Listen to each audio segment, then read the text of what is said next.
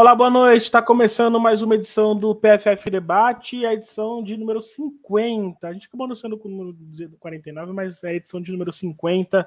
Isso também não faz muita diferença. O fato é que estamos aqui, estamos aqui 50 vezes com vocês desde o setembro de 2021. Tivemos paradas, reinícios, enfim mas do PFF 51 programas, a gente já quer 50 programas, a gente quer agradecer bastante a companhia de todos vocês até aqui. Vocês, inclusive, já não, já não se esqueçam de é, se inscrever, ativar sininho, dar, dar like, é muito importante o like, comentar. E o principal, divulgar para mais pessoas também, divulgar nas redes sociais, divulgar nos seus grupos de WhatsApp.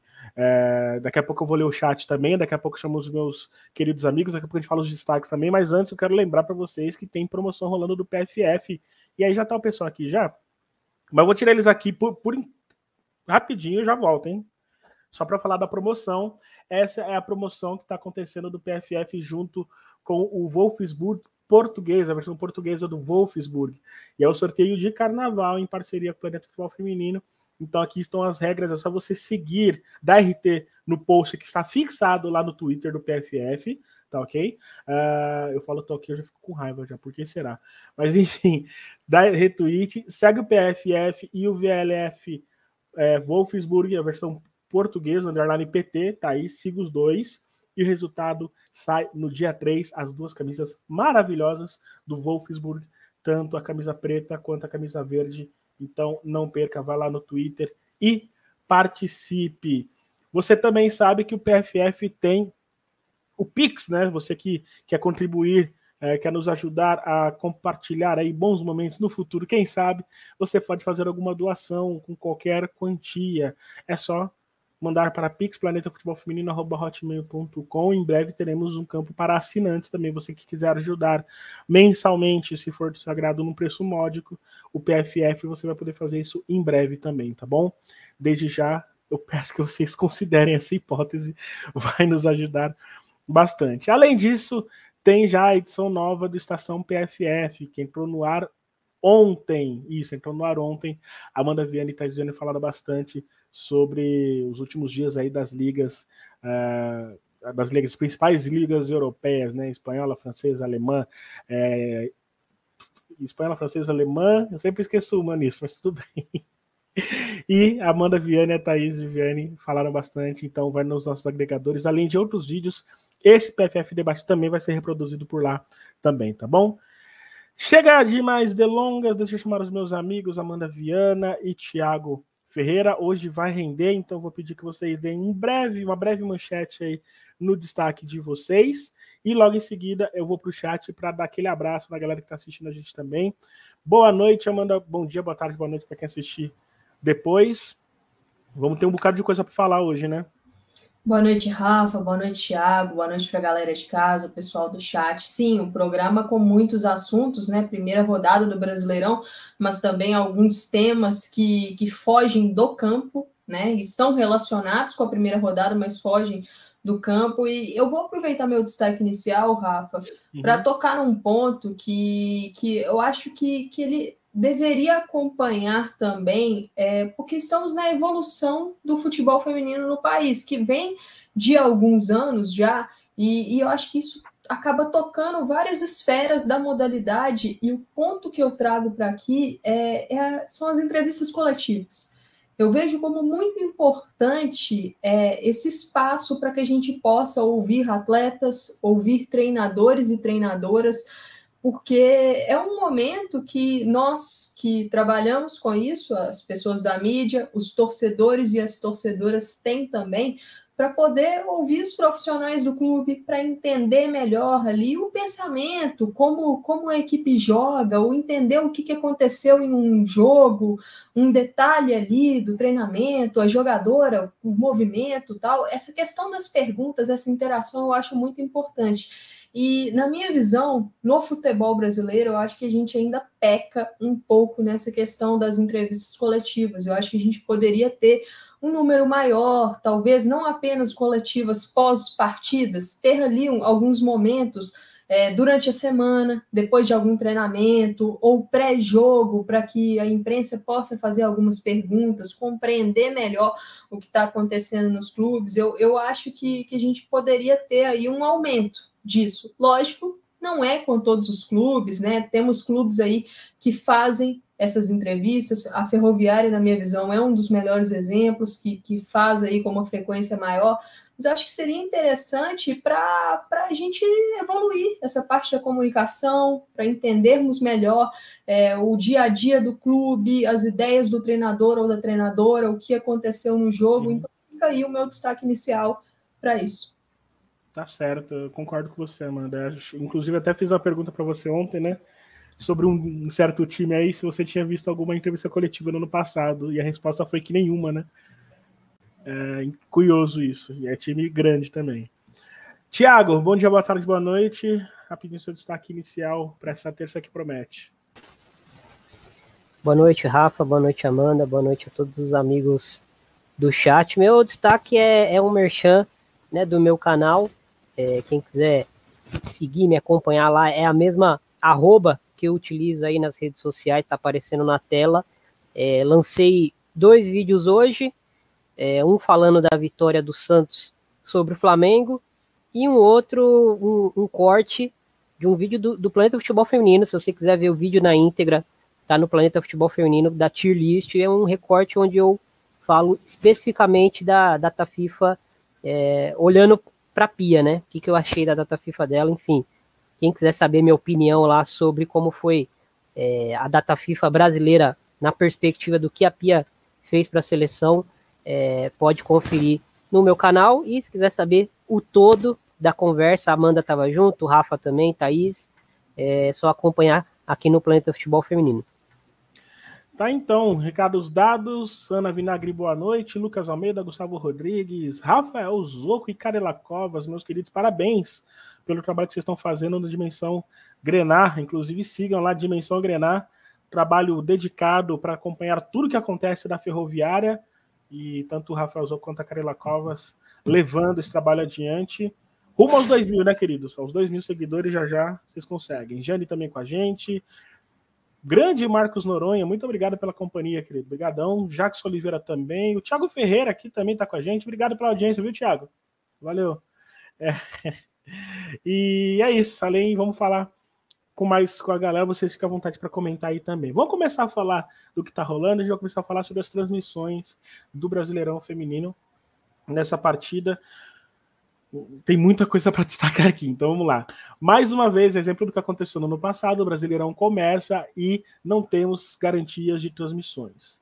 A CBF ela até fala, não, pelo menos os clubes vão transmitir, só que a gente está falando de um momento que o futebol feminino ele precisa ter um formato identificado com a informação, não que o clube, os clubes não tenham, mas os clubes eles estão é, centralizados, obviamente, nos seus clubes. E é natural, tá tudo certo, não tem problema nenhum nisso. Mas precisamos ter algum canal que mantenha a isonomia da informação, a isonomia da análise, e por isso é importante que tenhamos opções. E desse final de semana nós já tivemos aí o né, Havaí, Real Brasília, por exemplo, não tivemos é, transmissão do jogo. Aliás, tivemos, só que de uma maneira bastante discutível, né? Tivemos a transmissão é, somente de três jogos pela Sport TV, três jogos, né? Palmeiras, o Flamengo, dois jogos, Santos e, e, e Santos, Flamengo. Flamengo, Cruzeiro e Grêmio. Cruzeiro e Grêmio, tivemos dois jogos. E, obviamente, aí já quero destacar também, né? A Globo em nenhum momento ela prometeu que ia passar todos os jogos, gente tem que ser justo em relação a isso. É frustrante, é verdade, saber que a emissora que detém os direitos não irá passar a maioria das partidas, mas o fato é que ela é, não havia prometido isso. E aí a gente vira os holofotes para a CBF e para a Eleven, né? Os canais que a CBF que detém, obviamente, os direitos, e a Eleven, que transmitiu no ano passado. e aí já vou aproveitar para dar informação. A Eleven, que no ano passado assinou um contrato de três anos, está revendo esse contrato para que seja renovado ele, entendeu? Então deve ter acontecido algo no meio, no meio termo, nesse meio do caminho, talvez até a própria é, a própria chegada da Globo também possa ter estruturado um pouco isso. Então está havendo uma nova negociação para que Eleven e CBF entrem no acordo e a Eleven volte a transmitir os jogos do Brasileirão para que tenha todos os jogos ali, né, é, disponíveis tanto no streaming quanto on demand, né, você pode assistir depois, no caso.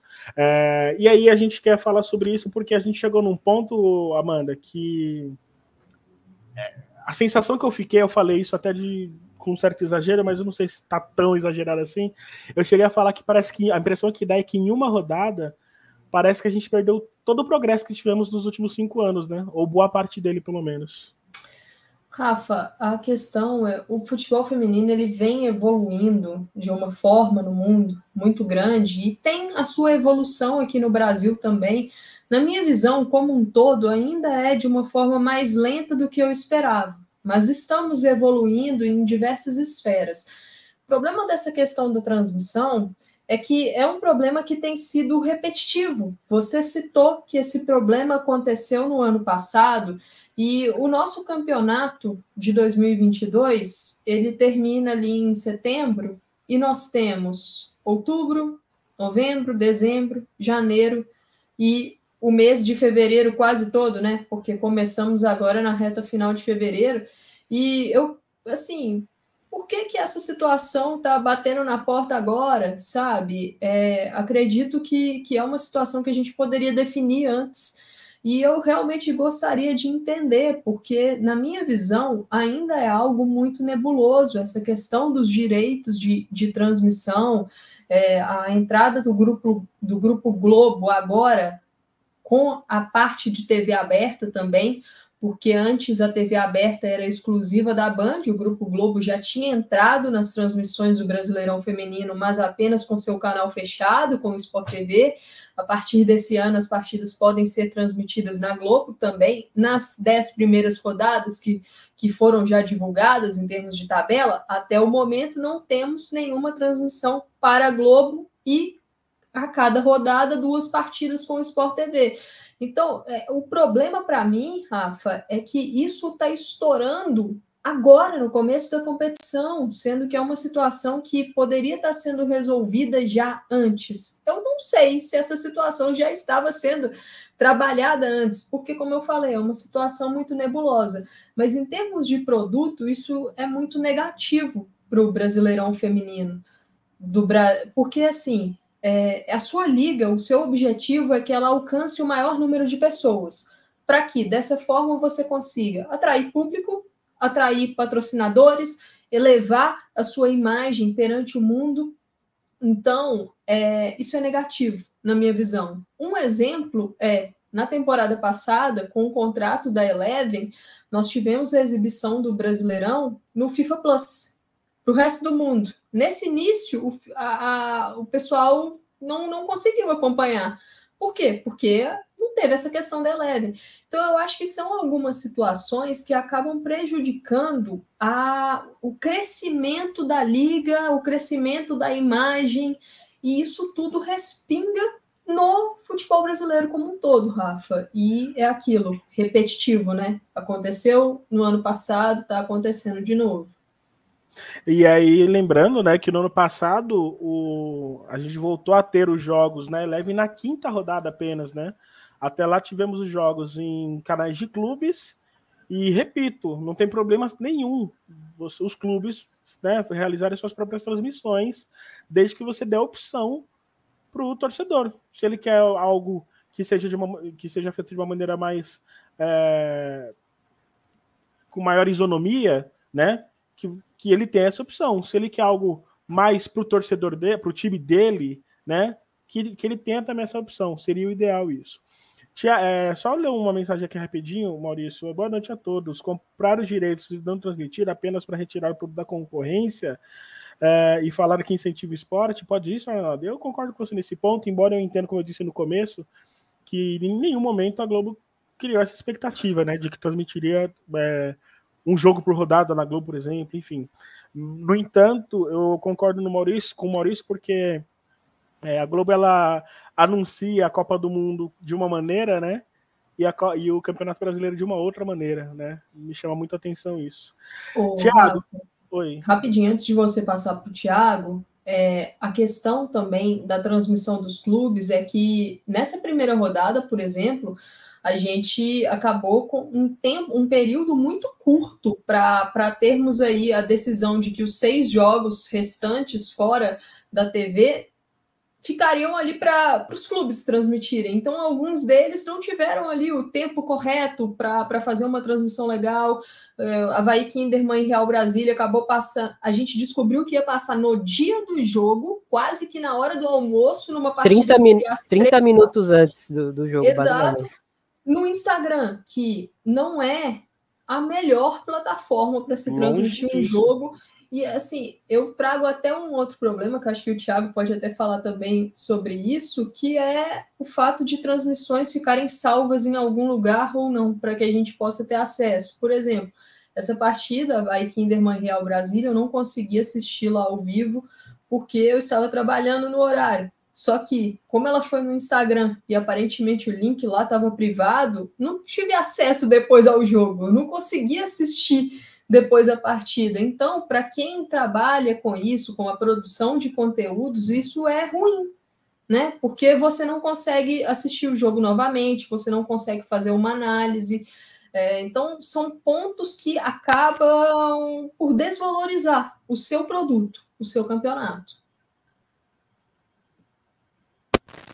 Ah, agora sim, é isso, Thiago. O que você pode acrescentar nisso também? Acho que, que vocês trouxeram bem, né? O, o comentário do Maurício também é interessante, né?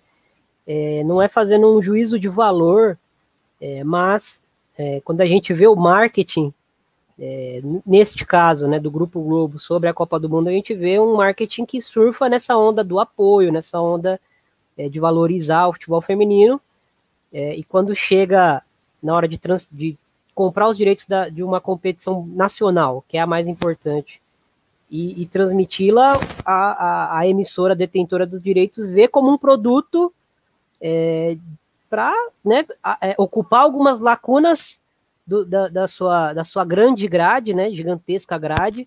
São vários, vários canais, né, a Globo tem vários canais na, na, na, na TV fechada. Então, é, olha como uma possibilidade de, de, de é, preencher lacunas, mas realmente o pensamento não está no, no, no, no, todo, né? Porque é, aí a gente já junta mais com a questão da CBF que vocês dois trouxeram. É, dava para ter organizado isso antes, né? Dava para a gente ter uma noção de, de, de, de, de, de quem poderia transmitir o quê, de avisar os clubes antes, o mínimo, né?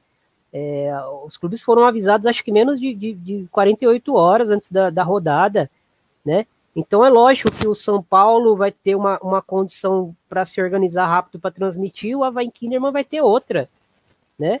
É, eu, eu fiquei muito frustrado com a transmissão do jogo do Havaí, eu como Amanda também estava trabalhando fora é, nesse dia, e eu contava com a possibilidade de ver o jogo depois, é, até conseguir ter acesso ao jogo de um amigo que capturou a tela do jogo, mas ele não pegou os 90 minutos, a qualidade caía ainda mais, de uma transmissão que já foi ruim. Enfim, é, assisti uma parte do jogo, mas não consegui tirar muitas conclusões do que eu vi, né?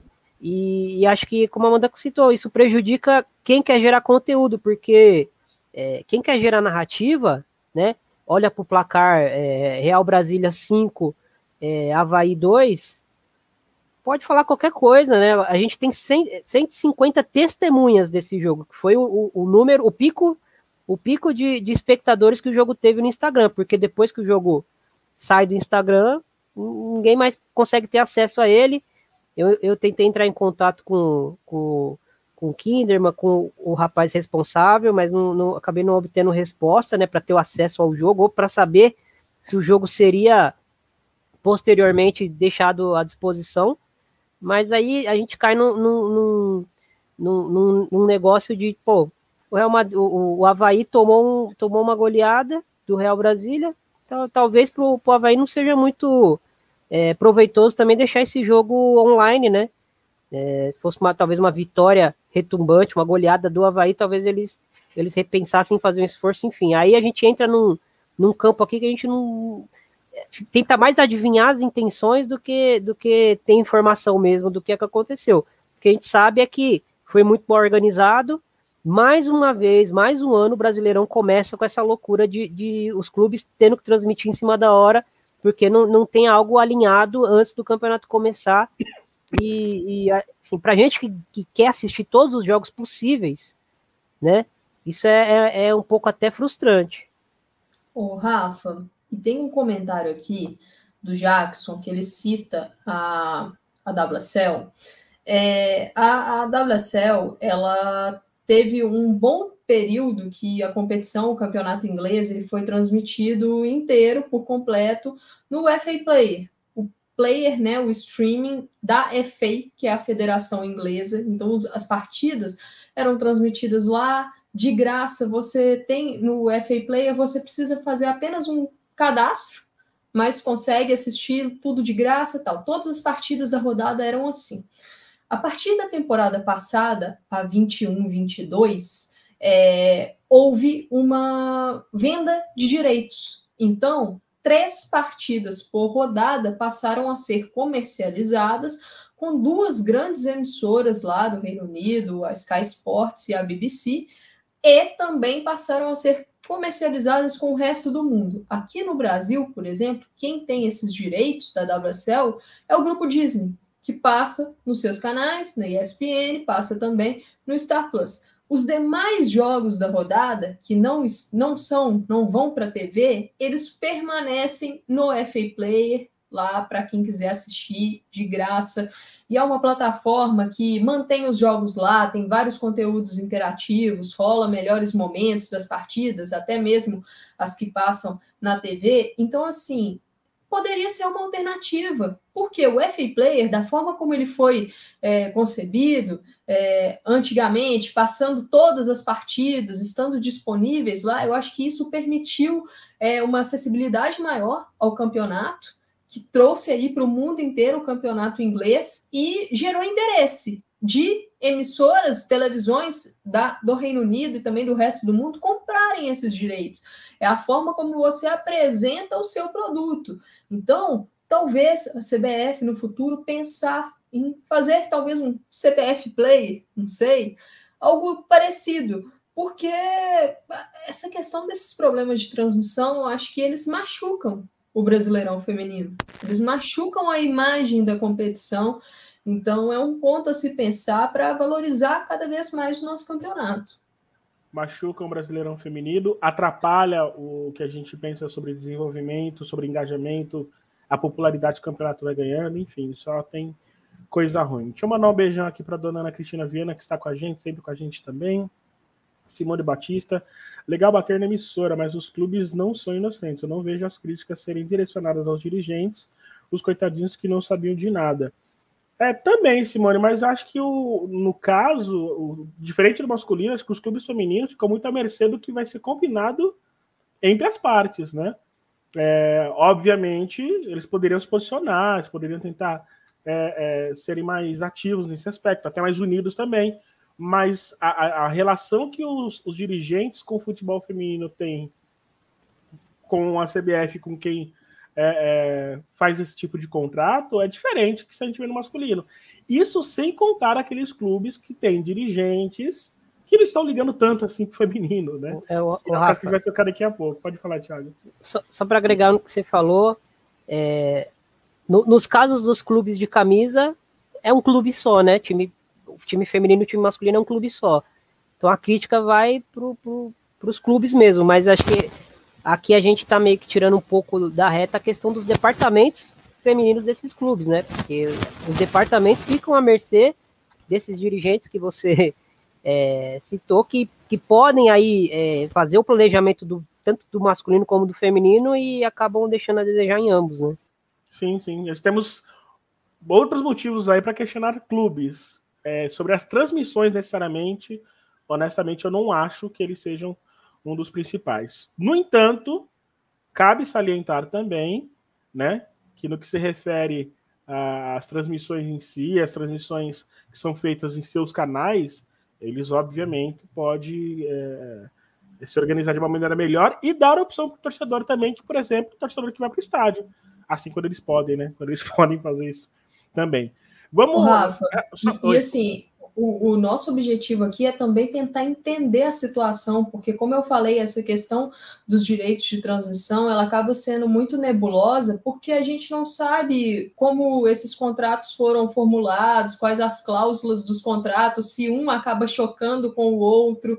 É, então, eu acho que a gente quer realmente entender. Acho que a questão aqui não é tipo apontar o dedo, é Exato. é tentar entender o que está acontecendo porque isso é o futuro do futebol, o presente e o futuro do futebol feminino no Brasil.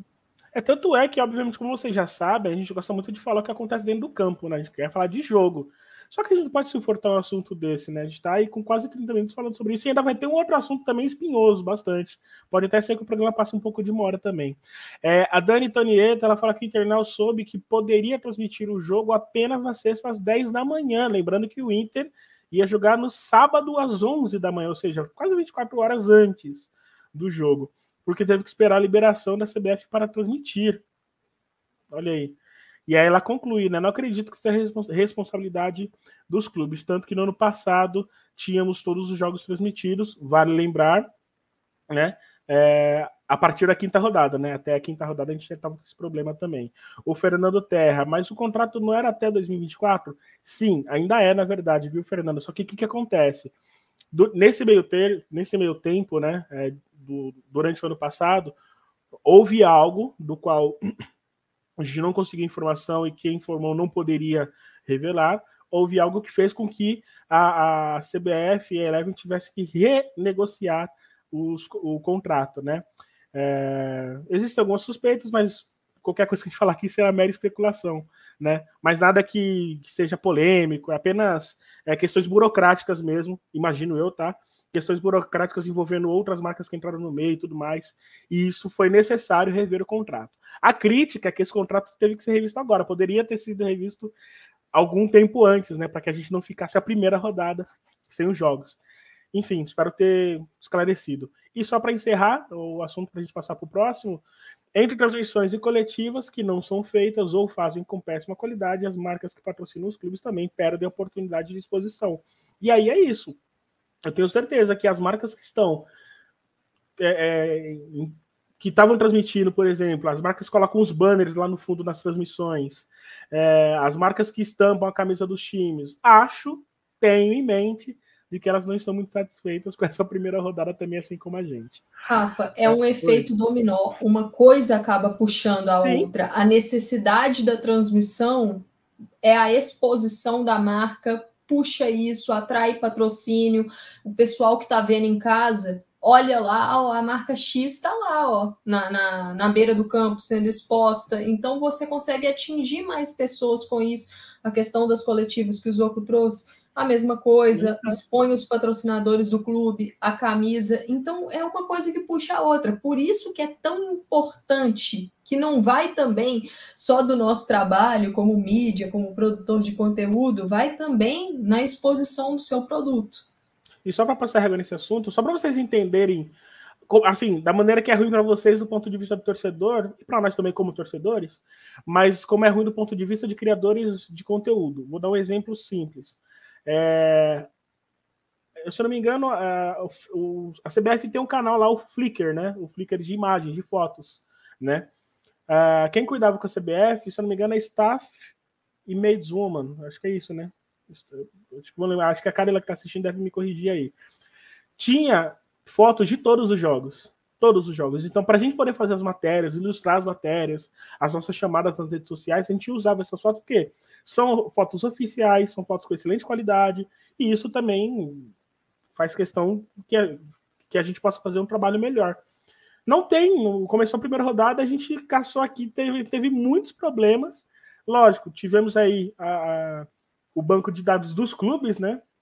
Que tiveram suas fotos e tal, mas era muito difícil achar. Ontem mesmo a gente teve dificuldade para achar uma foto de qualidade lá da ferroviária para poder né, ilustrar a vitória. Enfim, como a Amanda disse, né, uma coisa vai acarretando a outra. Ou seja, é uma primeira rodada que, para mim, sinceramente, eu falo honestamente, para esquecer, uma pena que a gente tenha que, que lidar com tudo isso nessa primeira rodada. Ainda em assuntos não muito agradáveis, vamos falar um pouco da equipe do Ceará. Vocês têm acompanhado o que aconteceu com o Ceará, né? É, enfim, o Ceará que tem aí de sucessivo duas derrotas acachapantes, né? E é preciso acontecer essas duas derrotas acachapantes para que o diretor. o diretor do Ceará. Eu tô pensando que eu já tô nervoso. Já. O diretor do Ceará teve que se pronunciar. E aí, meus amigos, honestamente, eu não sei se às vezes é bom você se pronunciar. Vamos ouvir aí o que, que o, o diretor do Ceará, que me fugiu o nome agora, estava com o nome dele notado agora, me fugiu. Eduardo Arruda. Eduardo Arruda, Eduardo Arruda, obrigado, Amanda. Vamos ver o que, que ele tem para dizer quando perguntaram é, sobre a, o fato das atletas terem chorado, né, logo depois dos, do, do jogo contra o Corinthians, né, imagens é, passaram aí delas chorando. Vamos ver o que o Eduardo disse sobre isso.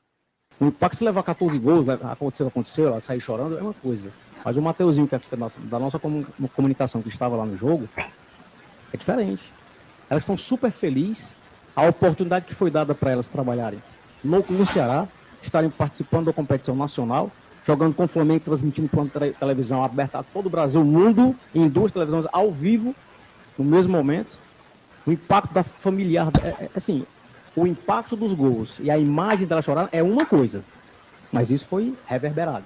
Isso foi massacrado. Perfeito. Mas a atleta está super feliz. Tá tra... Ouviu, Thiago? A culpa é nossa, tá? Que ficou reverberando isso, tá? É, a culpa é nossa, que por causa, né, as atletas saíram chorando de campo, depois de terem tomado um 14 a 0 com claros problemas de questões estruturais, um time rejuvenescido, um time completamente diferente daquele que foi campeão. Aí elas choraram. E aí, como, né, como isso é algo que é comum, né, Thiago? A gente não poderia falar, porque, pô, quem nunca? não é verdade? Tomou 14 a 0 num campeonato brasileiro e saiu chorando. Aí reverbera a culpa é nossa, né, Thiago? Olha o que, que a gente tem que ouvir essa altura do campeonato. Essa, essa entrevista coletiva teve até um quem me conhece sabe, né? Mas, ah. enfim, não, não vamos entrar nos detalhes. É, bom, era, era sabido, né? Quando a gente observou o, o elenco que, que se desenhava para o Ceará disputar a competição, a gente sabia que, que esse tipo de goleada ia acontecer mais de uma vez, né? O, quando uma equipe sobe de divisão, da 2 para 1, o, o, natural, o natural não, porque nem todo mundo consegue, mas o, o, o, beabá para você se manter na Série A1 é, é você manter uma parte do elenco que geralmente são as titulares que subiram de divisão, e, e, a, e conseguir compor a outra parte do seu elenco com jogadoras de nível ou de experiência de A1. As equipes que se mantêm na primeira divisão geralmente fazem isso, né? Desde 2020 para cá, elas geralmente fazem isso. O Galo é um exemplo. É, o, o, Ceará tem condições de fazer isso? Teria condições de fazer isso? É, se, se não tivesse é, colado esse, esse esse abrupto é, reajuste aí de, de, de, direcionamento de receita para o feminino, a gente não sabe, né? O que a gente sabe é que o, o Ceará conseguiu piorar sua situação quando a gente olha para as questões técnicas, expôs jogadoras é, jovens que claramente não estão neste momento no nível da competição. Isso não quer dizer que, que elas não possam atingir o nível de competição de algum, mas nesse momento elas não estão nesse nível é, não tem maturidade, não tem é, experiência, não tem aí, né? Que, é, a gente pode colocar questões físicas, enfim, são jogadoras que ainda estão num processo de desenvolvimento diferente do que é o, o que a liga exige para você ser minimamente competitivo, né? Então, quando o Ceará toma essa decisão de, de, de, de enfim, esvaziar o, o investimento na, no, no, no, departamento feminino, era uma carta marcada de que isso ia acontecer. A gente pode trazer alguns dados aqui. É, o Ceará é, teve, em 2017, a equipe masculina sobe, né? Uma receita, uma, uma cota de TV ali de 17 milhões, mais ou menos, e ano após ano essa cota vai é, ficando cada vez mais robusta. É, chega ao ponto do, de, em 2022, que foi o ano onde o clube teve é, o seu maior é, orçamento, né? Teve uma cota, somando tudo, é, o, o, que ganhou no, Ceará, no Cearense, é, Copa do Nordeste, mais o, a primeira divisão com a Globo, né, que é a detentora dos direitos, chegou a ganhar 70 milhões de cota, né? Então foi o ano onde o, o Ceará mais investiu. Ainda assim, de 2021 para 2022, é, eu não consegui achar esses dados, mas o que se fala é que, esse, que o, o, Ceará já re, havia reduzido um pouco o que investia no feminino, né?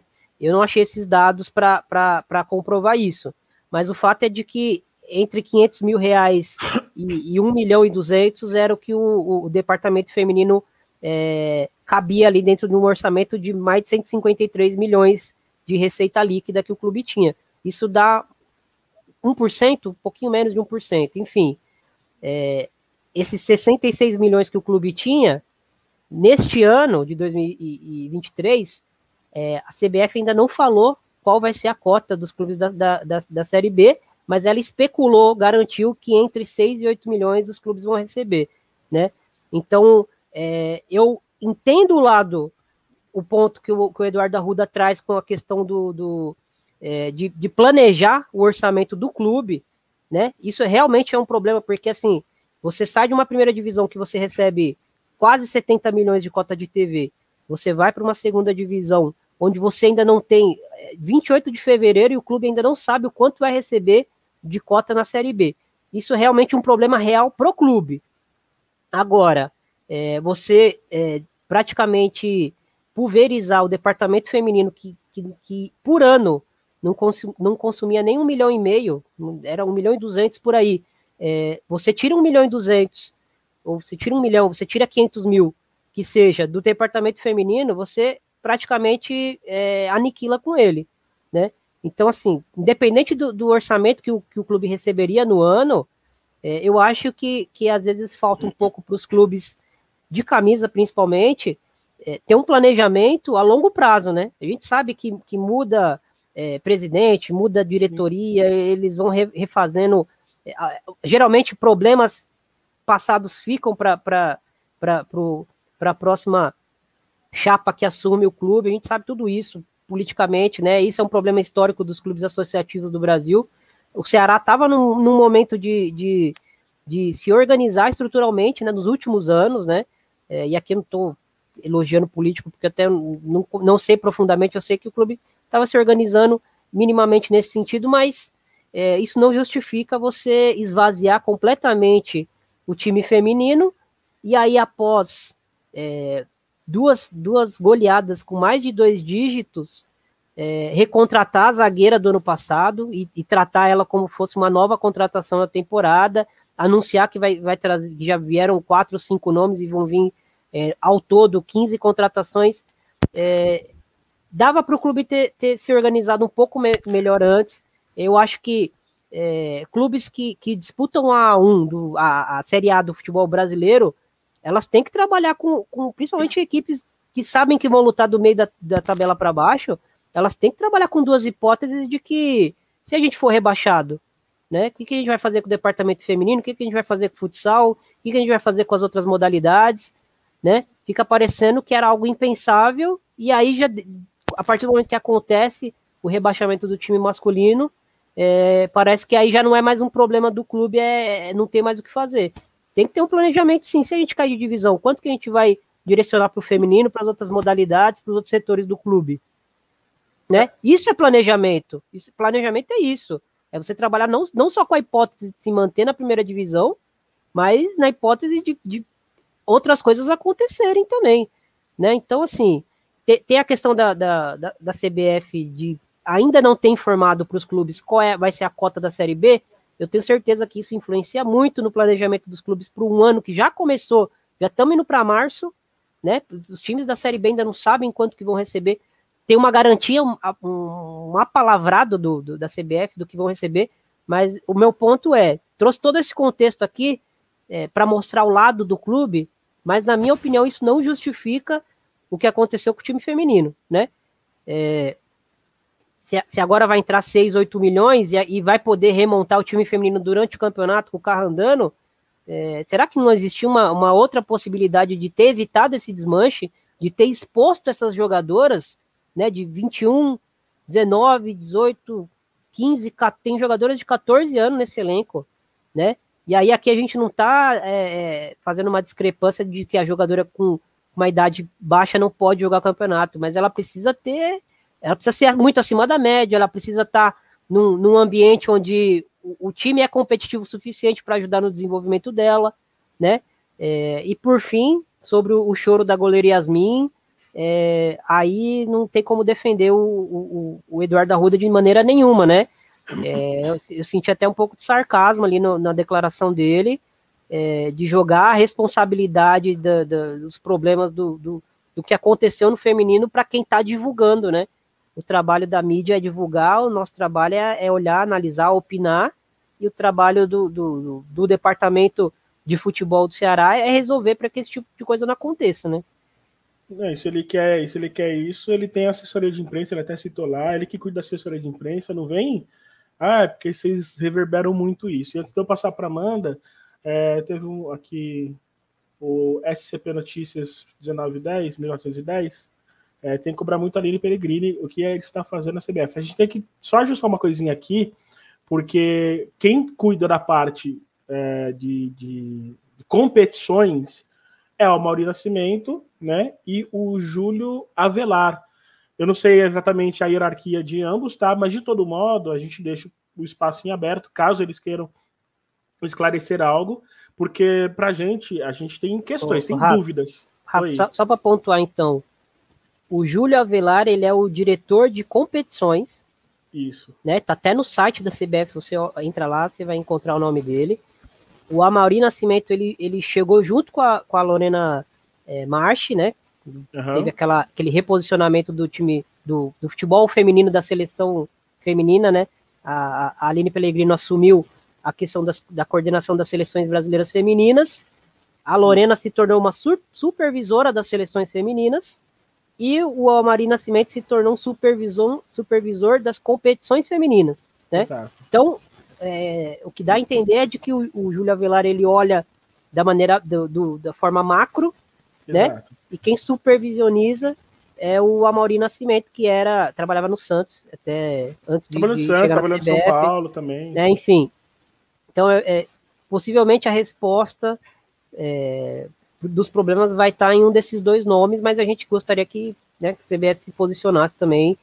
É, enfim, agora o problema já aconteceu, agora a questão é, é, é estancar a sangria e, e resolver o mais rápido possível, né? É, caiu um pouquinho a internet. Vocês estão me ouvindo? Estamos. Ah, beleza, estão ouvindo.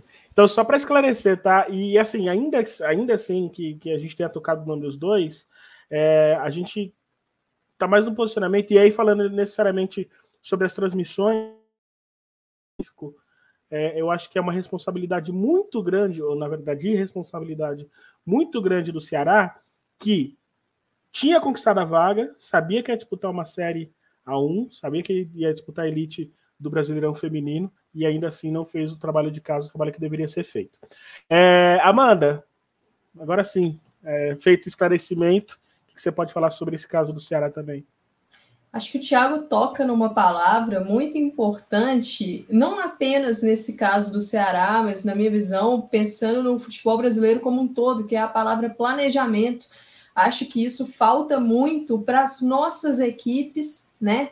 Porque, por exemplo, vemos aí elencos tendo mudanças bruscas de um ano para o outro, às vezes elencos sendo montados sem a equipe ter um treinador, aí chega o treinador, é, o estilo dele ou dela não bate com as características do elenco, e, e a gente nota, às vezes, equipes com falta de profundidade em alguns setores, tudo isso faz parte do planejamento. E no caso do Ceará, realmente faltou planejamento. É, Rafa, é, essa questão do Ceará, eu, eu gosto muito de, de me informar também com, com alguns jornalistas e algumas jornalistas que, que trabalham de forma específica, que cobrem a equipe de forma específica, e eu vou citar duas aqui, que já tem algum tempo que elas informam essa situação do Ceará. A Yara Costa, do O Povo, e a Vitória Fialho, do NE45. São duas jornalistas que têm informado há algum tempo essa situação do Ceará, é, essa questão do corte com o rebaixamento da equipe masculina da Série A para a Série B no final de 2022. É, a informação era de que o departamento feminino, o gasto era apenas de 1% do orçamento da equipe. Então, o corte foi num departamento que gastava somente 1%. Tipo, eu super entendo essa questão da prioridade de voltar com o Ceará para a elite do futebol nacional, porque isso é de suma importância para o clube, de termos financeiros, termos de exposição da marca, patrocínio, tudo, mas você cortou uma gastos em uma modalidade que te, re, te custava apenas 1% do seu orçamento total. E o Ceará, ele conquistou essa vaga na 1 com muito merecimento. A equipe é a atual campeã da Série A2, conquistou isso em campo. E as informações é que o Ceará até cogitou uma desistência do campeonato. Mas isso traria algumas consequências para a equipe, de acordo com o regulamento de competições da CBF. Uma equipe que desiste do, do campeonato, ela precisa ficar dois anos sem participar das competições da CBF, e quando ela retorna à sua participação, essa, esse retorno precisa ser gradual, essa equipe precisa participar ali por dois anos apenas de campeonatos estaduais. Então, o Ceará voltaria mais ou menos ali em 2025 a disputar o campeonato estadual, o campeonato cearense, disputando ali por dois anos, ele precisaria vencer o campeonato cearense para conquistar uma vaga na 3 e aí começar a subir a escadinha até alcançar 1. Então, é algo muito ruim. Mas você permanecer a disputa da elite com esse elenco todo cheio de cortes e formado por vários atletas sub-20 tem os seus impactos. E quando a gente pega a fala do dirigente, do Eduardo Arruda, que ele destaca a questão da exposição, né? Duas partidas aí, no caso ele destacou a partida contra o Flamengo, a partida pela Supercopa, que o Flamengo venceu o Ceará por 10 a 0, uma partida que foi transmitida pela Rede Globo. Então, caráter nacional, uma exposição alta, ele, ele destaca isso para falar que as atletas estão felizes. Só que existe, existem dois tipos de exposição: uma exposição que é positiva e uma exposição que é negativa. Você está sofrendo uma exposição negativa, porque você sofreu uma derrota por 10 a 0, no outro jogo, uma derrota por 14 a 0. Como que isso é positivo, gente? Isso é negativo para as atletas e, assim, é um, des, um desgaste imenso. Eu realmente não consigo saber o que essas atletas estão sentindo, o que a comissão técnica está sentindo, porque é algo muito doloroso, é o trabalho dessas pessoas que estão ali para representar um clube que é um clube muito grande do Brasil e uma exposição negativa também para a marca, para o time Ceará, só a gente vê toda essa repercussão que, tá, que está acontecendo nesses últimos dias, depois dessa, dessa derrota por 14 a 0. E aí eu levo também por um algo a mais, é uma exposição muito negativa para o futebol feminino, porque a gente já sabe a luta que é, é levar a modalidade, que é tentar alastrar a modalidade pelo país, mostrar que são pessoas sérias que estão ali jogando, que é rentável, porque é muito rentável o futebol feminino. E aí chega e vê: ah, olha aí, mais uma goleada de 10 a 0, mais uma goleada de 14 a 0. Isso é muito ruim para a modalidade acredito que, que o Ceará é, vacilou muito nessa. E, lógico, é importante tentar sanar esse problema, mesmo que seja com o carro andando, mas a gente fica pensando, por que, que essas contratações que foram prometidas nessa coletiva de hoje não aconteceram antes?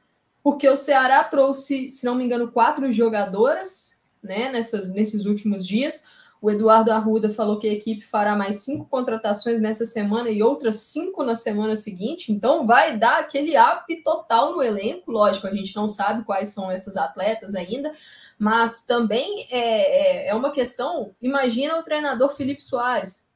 Chegando esse tanto de atleta, ele precisando reformular o seu time com o carro andando, a equipe precisando pontuar, é uma pressão muito grande. Já tem a questão da pressão psicológica próprio Eduardo Arruda trouxe na coletiva que o Ceará vai investir também num departamento, né, em psicólogo para os atletas. Eu acho isso de suma importância para mim. Todas as equipes precisam ter esse nisso, né? departamento, né?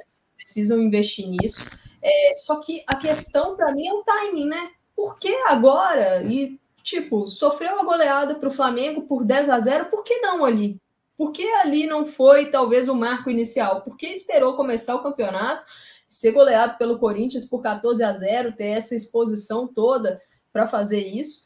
E, e, Rafa, tem também a questão que eu acho que aí passa pela, pela CBF, pela organização do nosso campeonato, que eu passo a ver a necessidade de parâmetros. Acho que a gente precisa ter ali alguns parâmetros, algumas regras necessárias para que os clubes possam cumprir para participar dessas competições porque nós não podemos ter repetições desses casos. Não dá para a gente ter um novo Ceará. A gente já teve, por exemplo, um esporte uma vez assim, a gente já teve uma situação com o Vitória.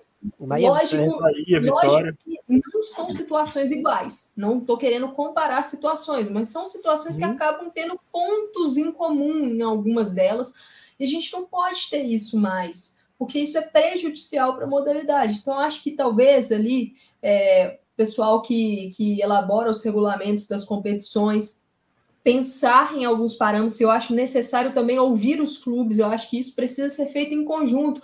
Ouvir clubes, ouvir jogadoras, é, os dirigentes, todo mundo. Eu acho que isso tem que ser feito em conjunto para que a gente possa evoluir a modalidade no nosso país. Acho que essa live, estamos chegando aí a quase 52 minutos, e os dois temas que a gente trouxe hoje são temas que não têm a ver com o campo, as táticas, o jogo em si, mas é de suma importância para a evolução do futebol brasileiro, Rafa. E eu acho que esse é o momento a gente aproveitar o boom da modalidade. Esse é um ano de Copa do Mundo, que é um ano muito importante. A gente precisa ver a nossa liga crescendo cada vez mais. Então, ter ali todo mundo, treinadores, jogadoras, dirigentes, clubes, CBF, todo mundo discutindo para a gente poder melhorar a nossa liga. Eu acho que, que isso seria vital para os próximos anos, para a sequência. E antes de passar a palavra para você, Rafa, estou vendo alguns comentários sobre a questão do, do presidente da CBF ter trazido, né, da obrigatoriedade até 2027 de todas as equipes participantes da Série A, B, C, D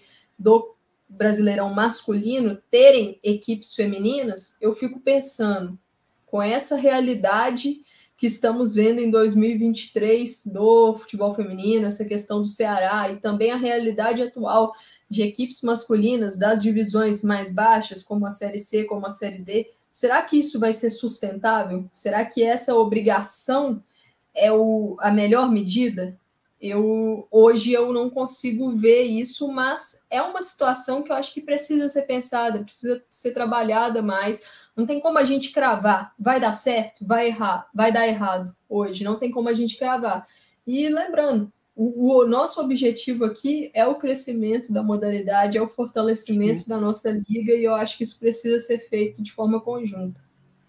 Tiago, Tiago queria acrescentar mais alguma coisa, Tiago?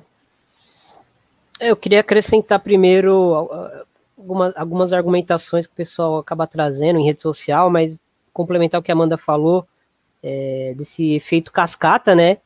Porque você, você cria a questão da, do, do, dos clubes de camisa serem obriga, obrigatórios no feminino, é, e aí você, lógico, né? Em todo regulamento ali vai ter algumas questões que vão é, nortear, né? Como você, te, você pode fazer, o que, que você precisa fazer, né? Quais as garantias que você precisa trazer, mas acho que o pessoal também precisa olhar para não só para essas garantias que eles propõem, mas é, como não burlá-las, né? Porque, por exemplo, uma das garantias para se ter um time feminino jogando a, a A1 é ter um time de base que dispute pelo menos uma competição de base no ano. É, e aí, qualquer clube de camisa pode pegar um, um, um time um projeto, né? Vestir com a camisa lá, disputa essa, essa competição de uma, duas semanas e pronto, eu cumpri o meu regulamento e aí não, acaba não tendo categoria de base de verdade, acaba é, só se utilizando da, da, da regra ali para conseguir subverter a, a seu favor, né? Mas o que eu queria trazer é mesmo era duas coisas É, o choro da Yasmin, é, quando o, o, o, Eduardo Arruda ele comenta né, que o choro dela é, é, é algo é, que quem mostrou tratou como algo negativo, mas realmente é algo positivo, eu fico pensando agora, se tomar outra goleada, se uma atleta chorar, será que ela vai ficar exposta? Será que ela vai ser pressionada? Elas vão ser pressionadas até a não chorar, né? É, porque assim, quando ele dá uma declaração dessa, que pra, na minha opinião, né, foi uma declaração insensível da parte dele, é, ele tá pressionando elas a perderem e ainda engolir o choro. Né, e não poder extravasar ainda a tristeza do, do, do, que acontece em campo. Né, e a gente sabe que o campo ele, ele é, é muito intenso, né? Por mais que seja um jogo de, de 14 a 0, de 10 a 0, é intenso para quem tá ali. E o outro ponto que eu queria trazer é, é de que eu vi algumas pessoas, torcedores geralmente, né, mas às vezes alguns jornalistas que, que colocam que o futebol feminino tem que ser sustentável, então não pode tirar dinheiro do masculino para o feminino. Primeiro, o clube é um clube só, né? É, não é um clube masculino que resolveu ter um time feminino. Tá mudo, mute, Rafa. Desculpa, se fosse assim, o Flamengo teria ficado nas regatas, né, Thiago? Exato. Primeira coisa é essa. Não é, não é um, um time só masculino, é um clube de futebol, né? Segundo, é, por exemplo, o caso do Ceará, mas serve para todos os clubes do Brasil. Por 108 anos, o Ceará teve um time masculino que foi apoiado por homens e mulheres. Né? Um time masculino, homens do protagonismo do esporte, e um time que foi apoiado por homens e mulheres. Por que agora não pode ter um time feminino apoiado por homens e mulheres também? Né? Por que precisa criar essa, essa, essa divisão como se, se o clube fosse só o futebol masculino e o futebol feminino fosse um problema? Não é né? Acho que as mulheres merecem ser protagonistas do, do esporte também. No futebol, a gente vive o futebol feminino, né? Todos os dias a gente percebe como cresce e, e como isso é, é, é, importante e realmente precisa de investimento, precisa de apoio e precisa de, de regras, né? Acho que hoje o programa aqui é mais pautado em, em, em palavras como planejamento, como regras, como, enfim, dispositivos de segurança para que esse tipo de problema não aconteça mais uma vez, né? Porque não foi a primeira vez que aconteceu, não, não vai ser a última, provavelmente, mas é, a ideia aqui é, é a gente debater entre nós, e, e eu acho que, que os causadores do problema precisam criar dispositivos, porque eles têm responsabilidade nas coisas que acontecem também.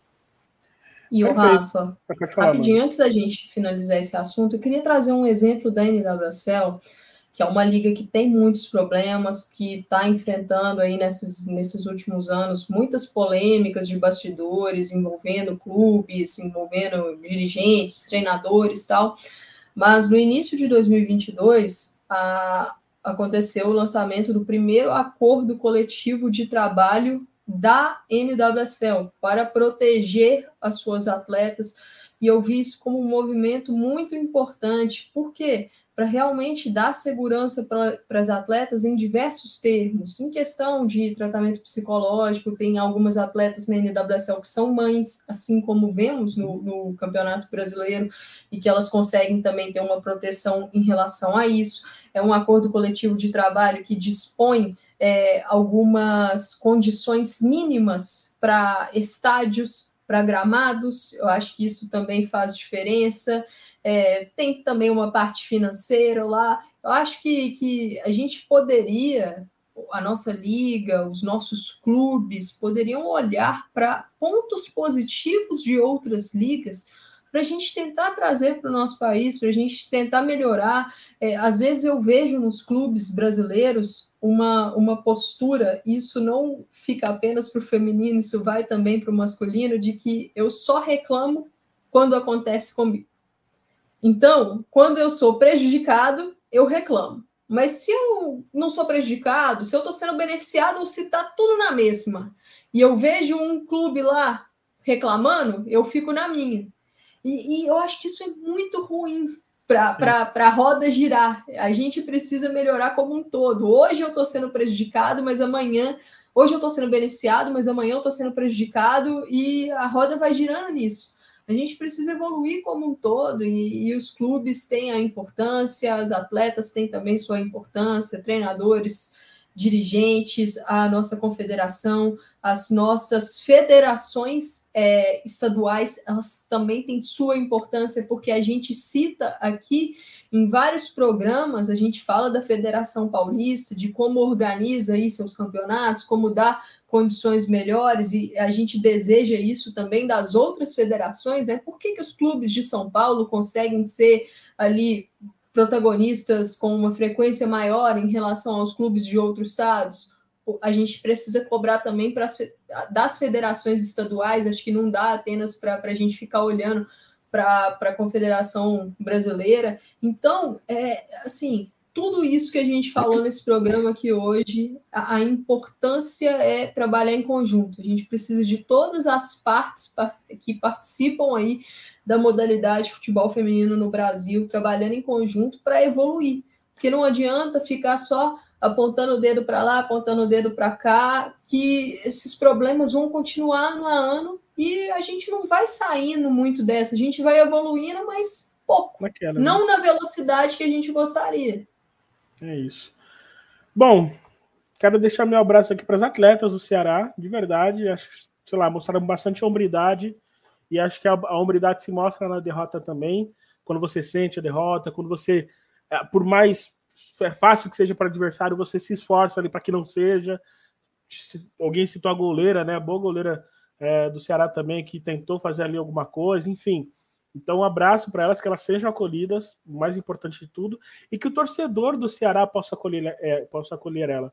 Hoje eu vi uma coisa muito interessante que me chamou a atenção positivamente, que foi né, depois da coletiva, né, muitos torcedores nas redes sociais se posicionando completamente contra a direção do Ceará no tratamento com as meninas. Então, espero que isso se, se potencialize também no eventual apoio é, das torcidas organizadas, que vocês possam abraçar essas meninas também, para que elas possam se sentir mais é, prestigiadas, né? Que eu acho que isso é um bom começo também. Ufa! Antes da gente voltar rapidinho, deixa eu dar um destaque aqui Lembrando, né, tem promoção rolando no canal PFF em parceria com o, a conta da, do Wolfsburg, a conta portuguesa do Wolfsburg, valendo aí uma camisa. Você pode escolher a camisa quem ganhar, claro, né? É, escolher a camisa. O sorteio vai ser nesse dia 3, quinta-feira? Quinta-feira, né? Acho que é quinta-feira. A gente vai divulgar o resultado do sorteio no Twitter, tá legal? 3 é sexta. É, é, então é sexta-feira, isso mesmo. Sexta-feira, dia 3. Obrigado, Thiago. Você pode. É, você pode participar, você está vendo a tela cheia, como, quais são as regras. DRT no Twitter está fixado, né? Lá no canal do PFF.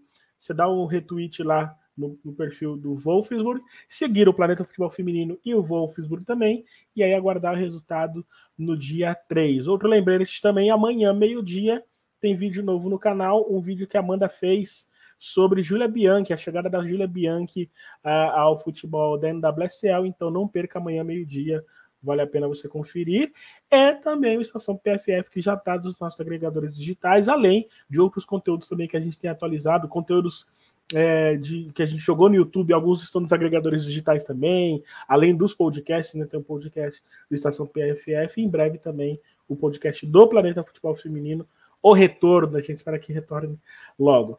Acho que eu dei todos os recados até aqui. Manda um abraço para todo mundo. E não se esqueça, temos 46 pessoas assistindo. Excelente audiência. Excelente audiência. Então aproveite, por gentileza, e deixe o seu like também. Temos 35 likes. A conta não está batendo. Ajuda a gente. E claro, considere também é, do, fazer alguma doação via Pix, Pix Planeta Futebol Feminino, arroba hotmail.com, tá passando aqui embaixo. Eu vou deixar o link também da promoção, tava esquecendo já. O link da promoção tá aqui nos comentários da promoção lá do Wolfsburg. Então você que quer ganhar uma camisa do Wolfsburg, já participa lá. Fechado? Vamos falar agora de Brasileirão, vamos falar um pouquinho de campo. Temos pouco tempo, a gente vai tentar acelerar aqui o máximo que der. Mas vamos falar um pouquinho os resultados da rodada. Vitória do, do Santos diante do Flamengo por 3 a 0 O empate entre Cruzeiro e Grêmio por 1 a 1 O Internacional venceu o Atlético Paranaense. O Palmeiras goleou o Real Ariquemes por 9 a 0 O Corinthians venceu o Ceará por 14 a 0 Real Brasília bateu fora de casa o Havaí por 5 a 2 O São Paulo cedeu empate no finalzinho contra o Bahia, por, e aí o jogo ficou 1 a 1 E na segunda, fechando a rodada, Ferroviária, num jogo de alternâncias de placar ali, meio, meio maluco, o, a Ferroviária venceu o Atlético Mineiro por 4 a 2 Eu queria já pedir o primeiro destaque do Thiago, lembrando, né? Hoje o programa é até aproximadamente 9h30, 9h40 aí mais ou menos. Thiago, é... qual é o seu primeiro destaque aí dentre esses times? Para a gente poder falar um pouco de campo também, né? É, cara, eu tava esperando chegar essa hora, porque alguns assuntos se colocam, né, à, à, frente de outros, mas eu mesmo gosto de falar do campo. Sim. Gostaria apenas de, de necessitar falar do campo, enfim. É, bom, tem, tem vários jogos aqui para destacar, eu acho que eu vou começar pelo São Paulo e Bahia. É, acho que o São Paulo fez um jogo interessante, né? O, foi um jogo onde o São Paulo dominou o jogo, é verdade, né? É, eu queria destacar o, o jogo da Mariana Santos, que foi um jogo bem consistente dela. Ela foi uma jogadora é, muito ameaçadora, muito produtiva é, enquanto esteve em campo. E, pelo lado do Bahia, acho que o Bahia mostrou uma resiliência interessante. Eu gostei do jogo da Natane, que não é aquela Natane de 2019 da Ferroviária, mas é uma Natane que parece que, que entendeu o contexto onde ela está inserida, que vai ser um contexto de é, desafogar o time, né? Ela fez o gol e foi um golaço, mas acho que, que ela entendeu o papel a, a ver os, as próximas rodadas, né? Mas ela entendeu o papel dela de, de, de que a bola poucas vezes vai chegar nesses jogos maiores do Bahia. Quando chegar, ela precisa ser inteligente, precisa ser é, é, consistente para o time, né? É, conseguiu muitas vezes ser um desafogo para o time, reter a bola no ataque, esfriar os ânimos do São Paulo. É, e no final do jogo ela foi premiada é, com um gol que, que valeu o empate. É, o, eu acho que, que o Igor Morena, talvez esse jogo, tenha mostrado algumas coisas para ele nesse 11 inicial. Né? Eu não gostei muito do jogo da Ellen, é, mas a Ariane entrou muito bem.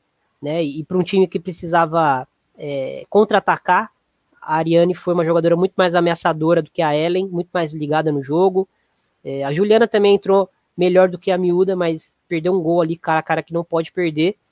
É, e, e, pelo lado do São Paulo, novamente, acho que o, o Thiago Viana, a gente percebe, é um time organizado, é um time que sabe o que quer em campo, é, mas talvez ele, ele, ele tenha tido ali algumas é, aquelas alterações programadas já, ele já sabia que ele ia mudar ali no, do, do, do, do começo do segundo tempo até o final, ele já sabia as, as, as mudanças que ele ia fazer no time é, e o momento que ele ia fazer essas mudanças, mas talvez, não estou no dia a dia do clube para falar que ele errou, mas talvez ele tenha seguido o script um pouco demais, né? A Mariana Santos era a melhor jogadora em campo do jogo, ele tira ela muito cedo, né? O Bahia começa a crescer em campo, é, enfim, coloca a Glaucia, coloca outras jogadoras e, e o Bahia é, no momento onde o Bahia, o São Paulo ganhava por 1 a 0 mas o Bahia, é, por vezes, chegava perigosamente no ataque, né? Com chances de marcar o gol. Então, acho que, que o São Paulo é, começou a rodar o elenco antes de matar o jogo, talvez, né? Mas, no mais, acho que, que é, tivemos coisas interessantes das duas equipes nesse jogo, Rafa. Sim, eu achei. Eu não vi, não pude ver o jogo, né? Mas achei curioso que no, na hora que eu cliquei para ver o finalzinho do jogo, saiu o gol do Bahia. Acho que a culpa foi minha, Thiago. Acho que a culpa foi minha. É, chama gol, né? Chama gol demais, né? Impressionante. Amanda, quem que você quer destacar aqui desses jogos aqui? Qual foi o time que mais chamou a atenção? Dos jogos que a gente conseguiu ver, né? Tem isso também. Ah, foi. Eu não sei se necessariamente é o time que mais me chamou a atenção, mas eu gostaria de destacar Santos e Flamengo. Porque o placar 3 a 0 não era um placar que eu estava esperando, uma derrota muito elástica para um dos lados. Eu esperava um jogo com gols das duas partidas e algo um pouco mais equilibrado do que foi. É, acho que foi uma estreia bem inteligente do Santos. Acredito que as sereias entenderam bem o que foi o jogo. É, me pareceu que o plano do Cleiton Lima foi muito baseado em questões que ele observou do Flamengo em 2022 e também da Supercopa, porque o Santos soube explorar problemas da defesa do Flamengo.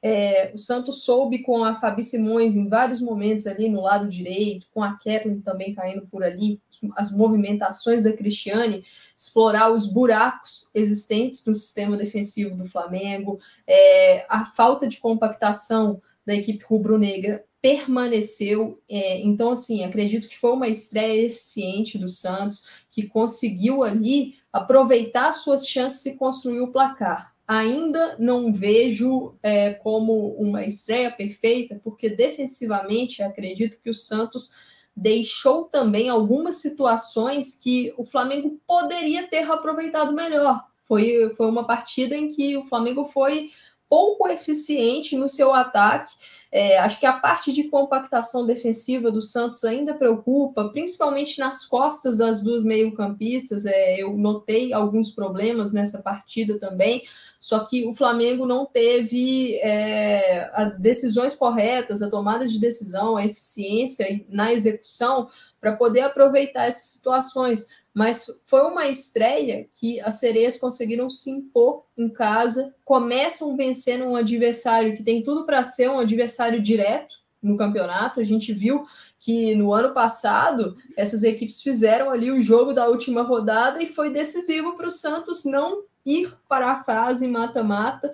É, e quanto ao Flamengo, Rafa, me preocupa bastante a sequência de erros, a, re, a repetição dos erros da equipe, porque são questões que a gente já tratava em 2022, que eram problemas, a parte de organização defensiva, é uma equipe pouco compacta, em que os seus setores são muito afastados, e isso prejudica na defesa, porque o seu adversário passa a ter muito espaço para poder trabalhar ali na sua entrada da área, nos lados do campo, nas costas da sua zaga, mas também prejudica o seu ataque, porque se as suas peças estão distantes, facilita a marcação do seu adversário, dificulta a sua construção, porque faltam ali apoios para associações. Então, é um Flamengo que tem aí repetido seus problemas. É, acredito que é, a escalação do Luiz Andrade no meio-campo me surpreendeu com a entrada da Nath Pitbull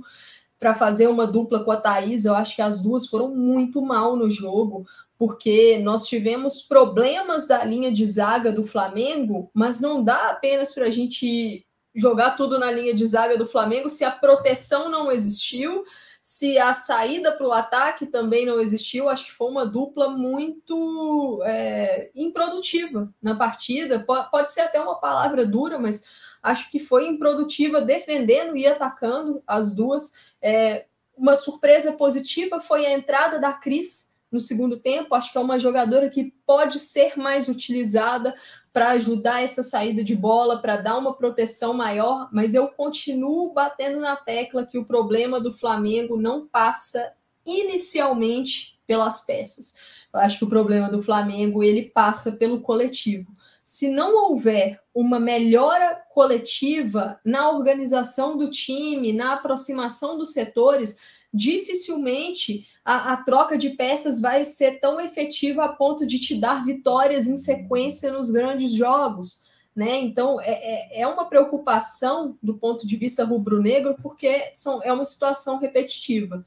No lado do Santos, uma boa estreia da, da Fabi Simões, acho que, que ela conseguiu ali é, fazer o uso das suas principais características para ajudar a equipe no ataque mas ainda gostaria de ver uma sequência maior da equipe, principalmente é, nos desafios defensivos. Acho que é algo que o Santos ainda precisa trabalhar um pouco mais, melhorar sua compactação, porque individualmente é uma equipe muito forte. Coletivamente é o que a gente precisa ver nesse ano de 2023 para percebermos se o Santos terá chance de brigar pelos principais títulos do nacionais, né, ou não. Tá mutado. Ok. Da mesma maneira que a gente perguntou para os nossos comentaristas, queremos saber de vocês também quais das equipes se destacaram melhor aí nessa primeira rodada, vocês podem responder aí. E só para falar que batemos 50, 50 pessoas nos assistindo. Muito obrigado a todo mundo que está assistindo. Você que está aí e não comentou, manda um oi falando de você, é só para a gente ver a cara de vocês aqui no chat, tá bom? E agradecer também bastante a grande audiência. Agora eu vou inverter, Thiago. Eu falei sobre o time que que dentre os que a gente conseguiu assistir, né? Mas dentre os times é, dentro disso, você quem que você destaca negativamente é, dessas estreias que a gente pôde ver até aqui? Eu, eu, eu destacaria também o Flamengo, né? Como a Amanda já uhum. trouxe. É, assim, rapidamente sobre o Flamengo, é, a Thaisa já não vem num, numa, num bom momento, né? Ela não é aquela jogadora do auge da carreira, de 4, 5 anos atrás. É uma jogadora que joga num ritmo mais baixo. E a Nath Pitbull, apesar do apelido, ela não é essa volante 5, essa primeira volante, essa jogadora com pegada que o Flamengo talvez contratou pensando que ela fosse. Ela é uma jogadora é, um pouco mais equilibrada. É, e para utilizar uma jogadora equilibrada como a Nath Pitbull, também prefiro a, a, a Cris, que é uma jogadora que consegue qualificar muito mais a saída de bola, né? É, enfim, eu queria falar um pouquinho, Rafa, de, de Inter e Atlético, é, Atlético Paranaense, porque para mim foi um jogo que é, eu tenho algumas dúvidas esse, sobre esse elenco do Inter e acho que esse jogo é, mostrou algumas coisas é, para o Inter ficar de olho, né? É, foi uma vitória ali a partir dos, dos 25 minutos do segundo tempo, a Belen Aquino entra no jogo, a Pri Flor entra no jogo, elas é, mudam o cenário do jogo, né? É, a, a, Pri faz dois gols, a Aquino entra muito bem, é, castigando a defesa, principalmente o lado, lado direito da defesa do Atlético Paranaense, né? Castigando aquele lado é, com a velocidade dela, com, com, com, os dribles que ela é capaz de fazer. É, no mais, é, o, o time do Inter entrou, foi um time muito mesclado, né? Que entrou em campo. A gente já sabia, pela leitura do, do, elenco que a gente fez aí do Inter, a gente já sabia que o Inter teria que rodar muito esse elenco e utilizaria muito essas jogadoras que foram campeões na base, mas uma competição de base, né? É, e a gente percebe que o Inter é, é um time, quando muito mesclado com essas jogadoras jovens que são muito talentosas, é um time afoito, é um time que comete alguns erros bobos. Uh, é, não, não acho que, que essa base é, tão jovem do Inter consiga, é, em todos os jogos, é, manter a, a, a, capacidade do time é, como do time titular pode alcançar, né? Digamos assim. Acho que, que é um elenco que, que a gente tem. Quando, gente, quando se tem muitas jogadoras jovens, é natural que elas oscilem. O Inter tem muitas, é, e quando colocar três, quatro, cinco ao mesmo tempo em campo, elas vão oscilar, às vezes ao mesmo tempo, e aí o time vai sentir. É, não estou aqui colocando a oscilação do Inter só na conta das jogadoras jovens, mas acho que, que talvez o Inter tenha um elenco é, renovado, é verdade, mas com muitas peças ainda um pouco verdes. Pra... Vão precisar de minutos, né? Acho que o torcedor do Inter vai ter que ter paciência nesse sentido são peças que vão precisar de minutos para, no decorrer da temporada, irem amadurecendo e vai ser natural elas oscilarem. Sobre o Atlético, é uma equipe que jogou um pouco melhor do que jogou na Supercopa, né? Dada a questão do Inter ter entrado com um time um pouco mais mesclado, uhum. é, o, o Atlético foi uma equipe melhor, é, mas ainda assim os mesmos problemas da, da Supercopa. Um time que se defende muito mal, um time que eu entendo a proposta do Breno Basso, né? Ele quer ser protagonista com a bola, ele quer ter um time ofensivo, um time que jogue no, avançado no campo. É, mas, de novo, já fiz essa, essa, essa pontuação da, da, última vez que eu falei do Atlético. Talvez não seja um time que tenha tanta qualidade para fazer isso, né? Então, talvez o campeonato mostre para o Breno que em alguns momentos ele vai ter que ser um pouco mais pragmático do que talvez ele queira, é, Camila Pini atuando como uma primeira volante para iniciar jogadas, ela é uma camisa 10 é, bem clássica, né? Atuando como uma camisa 5 ali para facilitar essa saída de bola, para limpar é, deixar mais limpa essa saída de bola, foi expulsa com dois, dois cartões amarelos, né? Quando precisa pegar, quando precisa pressionar rápido, é, não é a dela, né? Então é, é, é, um tipo de teste que eu não sou nada contra, eu não sou, eu não sou contra treinador testar jogador em posição, em função diferente, mas eu acho que existem testes mais promissores do que outros e existem testes que vão demandar mais tempo do que outros, né? E aí tudo isso se encaixa dentro do que o time está propondo em campo. É, acho que o Atlético tem uma, tem uma convicção de como quer jogar, né? Uhum. A gente sabe que é um projeto de clube, não é só um projeto de time feminino, é um projeto de clube. É, mas ainda assim, acho que é, fazendo um paralelo com o que foi o Bragantino ano passado, né? Que também tinha um, tinha um modelo de jogo aí já de franquia, né? Nem mais de clube, né? É, o Atlético vai, vai sofrer, é, tentando propor muito, sempre o jogo, tentando ser um time tão arrojado como, como tentou ser nessas duas amostragens que a gente teve no ano e nessa estreia do Brasileirão, Rafa. É, antes de passar para a Amanda, só agradecer aqui a Cíntia Barbosa. Craques, que isso, obrigado, Cíntia, valeu mesmo. E respondendo o Fernando Terra, que falou aqui sobre é, é, a Pia das três, da finalista né, do, do, FIFA The Best, teremos vídeo sobre isso na quinta ou na vai vai ar na quinta ou na sexta, tá? E a gente vai falar tanto das treinadoras, da goleira e das atletas escolhidas. Vamos fazer um, um apanhadão disso também, tá bom? Então fiquem ligados. É, Amanda, eu queria que você falasse sobre Ferroviário Atlético para a gente já ir para a reta final, porque é, é, é o tipo de jogo curioso, né? Aconteceu tanta coisa, mas na mesma proporção que aconteceu tanta coisa, foi, foi ativo o jogo, né? Teve muitas alternâncias, não significa que tenha tanta qualidade assim também, né? Rafa, a primeira rodada do campeonato, não só a primeira, mas as primeiras, elas tendem a, a mostrar a oscilação maior das equipes, porque tem a questão do ritmo de jogo, a questão do entrosamento, os treinadores e as treinadoras observando ali o melhor encaixe, também dependendo dos adversários. Então, eu acho que, que erros, oscilações tendem a ser maior nesse início do campeonato.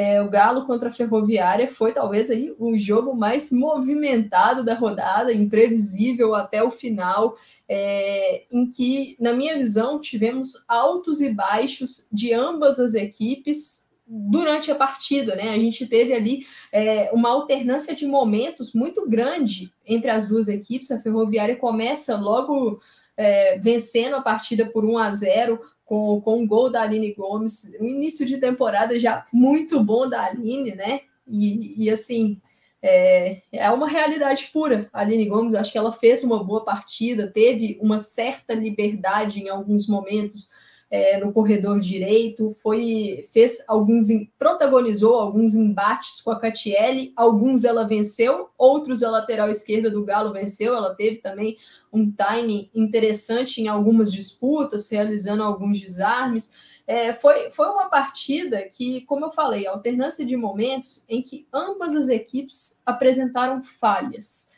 É, vi momentos do, de um Galo que pecou na compactação, que deixou muitos espaços para a ferroviária, que a, conseguiu aproveitá-los em algumas oportunidades, mas em outras não aproveitou. Acho que um, um, ponto que a Ferrinha pecou foi aproveitar melhor a liberdade que a sua Shore teve na entrelinha, nas costas das meio-campistas do Galo, naquele espaço né, entre o meio-campo e a defesa. A sua Shore ficou muito tempo sozinha ali naquele setor, mas acho que a Ferroviária não aproveitou tanto isso é, a Lindsay Camila faz duas alterações no primeiro tempo. Ela troca, curiosamente, a sua dupla de meio-campistas interiores. Ela entra nessa partida com a Luciana Gomes ao lado da Emily e opta novamente pela Carol Bermudes, que é uma volante de origem, opta pela Carol Bermudes na zaga ao lado da colombiana Jorelin Carabali. E assim, a dupla Luciana Gomes e Emily não encaixou muito bem na partida. Eu acho que elas tiveram um pouco de dificuldade para controlar o setor também, para controlar é, essa marcação é, na entrelinha, deixaram espaço para sua chorra. Acho que também no ponto de vista de criação não, não casou muito bem. E, e a Lindsay faz a substituição, coloca a Dayana Rodrigues que, na minha visão, é uma das melhores meio-campistas, uma das melhores jogadoras da, da equipe atleticana em termos de qualidade técnica. Eu gosto muito da Dayana. E ela optou também pela Bruna Cotrim. E acho que aí é o, o ponto do, do jogo que, que eu gostaria de entender um pouco mais na sequência do Galo do brasileiro, que é a utilização da Carol Bermudes na zaga e a utilização da Bruna Cotrim no meio-campo. A Bruna Cotrim é uma zagueira, a Carol Bermudes é uma volante. E em diversos momentos a gente viu, mesmo com a entrada da Cotrim, a Bermudes permaneceu na linha de zaga e a Cotrim ora fechava com uma zagueira pela esquerda ou até com uma lateral esquerda, mas permaneceu ali mais na entrada da área, como ali uma primeira volante. Acho que isso é uma questão que a gente precisa entender um pouco mais do funcionamento dessa equipe da Lindsay, a opção dela por esse posicionamento das atletas, porque, na minha visão, a Bermudes tem uma influência muito maior no meio-campo. É uma jogadora que eu não vejo hoje uma substituta no elenco do Galo para ela, para o que ela faz em campo, com a eficiência que ela faz em campo. Dito isso, a equipe do Galo trabalhou bem pelos lados, acho que principalmente no primeiro tempo, conseguiu ali com a Ludmilla, com a Iara, é, com a Ingrid Guerra por dentro, conseguiu pressionar a defesa da Ferroviária, trouxe dificuldades para a Barrinha pela, pelo setor esquerdo de defesa da equipe paulista, para a Karina no setor direito, acho que a Karina teve uma noite muito complicada, né? Ela foi bastante exigida ali naquele setor, é, perdeu alguns duelos importantes, mas olhando para a equipe da Ferroviária também, eu acho que faltou um pouco de organização e compactação em alguns momentos da partida. E isso foi aproveitado pelo Galo para criar as suas oportunidades. Então, Rafa, eu vi um jogo em que ambas as equipes cometeram erros. Alguns erros de posicionamento, alguns erros na parte tática, outros erros na parte técnica, muitos passes errados, então a posse estava muito trocada. Em alguns momentos do jogo, o jogo ficou muito na transição. Era um cá. Eu fazia um contra-ataque, perdia a bola, a outra equipe fazia o contra-ataque, perdia a bola, então ficou um jogo muito corrido e acabou que no final a Ferroviária leva a melhor porque conseguiu ser mais eficiente no final do jogo, aproveitando suas oportunidades. O Galo teve muitas chances ali para fazer gols, mas acabou pecando, principalmente no segundo tempo, na conclusão das suas chances, e o resultado acabou pendendo para a Ferroviária num confronto que tende a ser um confronto direto na briga pelo G8, mas são duas equipes que mostraram pontos interessantes ao longo desse jogo. Como eu falei, primeira rodada, eu acho que ainda vai haver uma evolução dos dois lados, por parte da Lindsay Camila, por parte da Jéssica de Lima, e acredito que serão equipes competitivas na sequência do, do Brasileirão, Rafa. Mutado, Rafa. que beleza. Aqui rapidinho, né? Não que isso tenha muita diferença, mas a primeira. primeira... Se terminasse hoje, hein, Thiago? A velha, a velha pergunta pós primeira rodada, né? É, se terminasse hoje, tá aí Corinthians, Palmeiras, Real Brasília, Santos, Ferroviária, Inter, Bahia e Cruzeiro na zona de classificação, Grêmio, São Paulo, Atlético Paranaense, Atlético Mineiro e, e é, do décimo, do nono até o décimo segundo, e no Z4 Havaí, Kinderman, Flamengo, Real Ariquemes e Ceará, obviamente, né? Se trata apenas das, da primeira rodada. O, o Fernando tá falando que a internet tá difícil. Tá falando para vocês aí, gente? Eu tive um problema aqui, eu tive um problema aqui na internet, mas achei que não estava é, interferindo é, na transmissão. Então, se tiver, por favor, vocês vão me avisando, tá bom?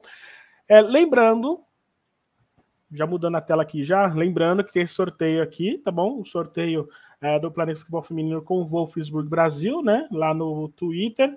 Aqui estão as regras. DRT no Twitter está fixado, no Twitter está fixado lá no canal do PFF ou mesmo do Wolfsburg.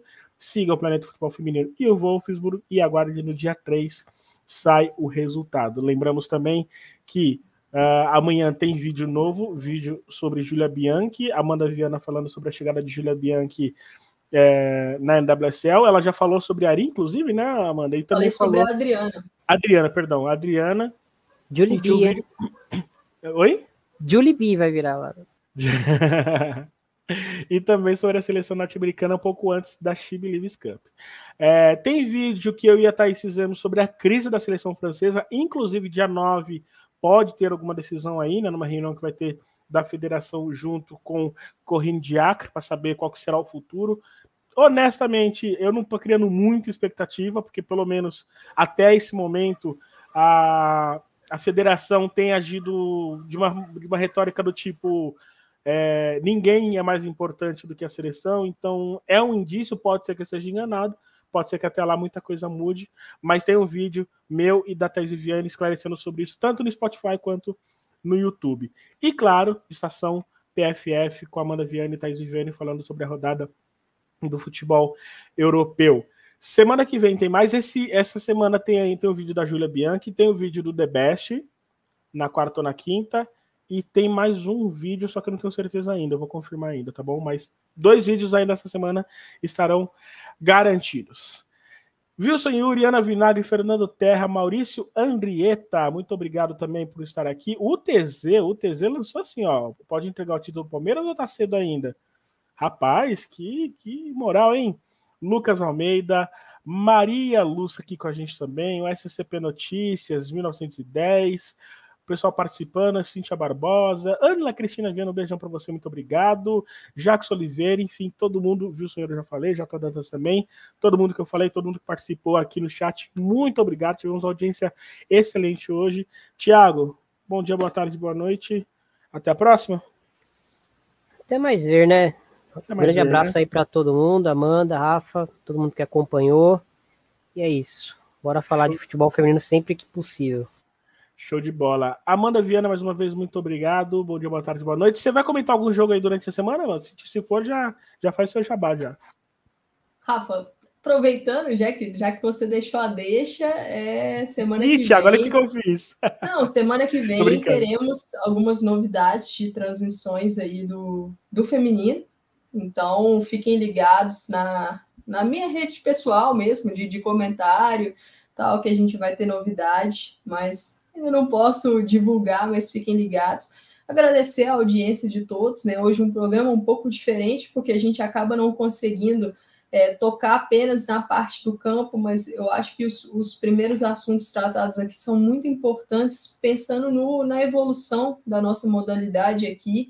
E acabamos não tocando em, todos os, os, clubes dessa primeira rodada, mas como eu frisei, é uma primeira rodada que eu acho que difícil a gente tirar conclusões super concretas das equipes, mas temos ali pontos positivos. Acho que Cruzeiro e Grêmio, por exemplo, foi um jogo que, que mostrou que essa equipe do Cruzeiro tem um potencial alto. Acho que o Grêmio também mostrou um potencial de recuperação no, no segundo tempo, por exemplo. Teve o Palmeiras, que a gente não falou aqui, que teve um segundo tempo arrasador, mas não dá para a gente tirar conclusões dessa partida apenas pelo segundo tempo. Então, acompanhem aí os próximos programas do PFF, que acho que a gente vai ter um parâmetro melhor para poder destrinchar esse campeonato brasileiro. Uma boa noite a todos.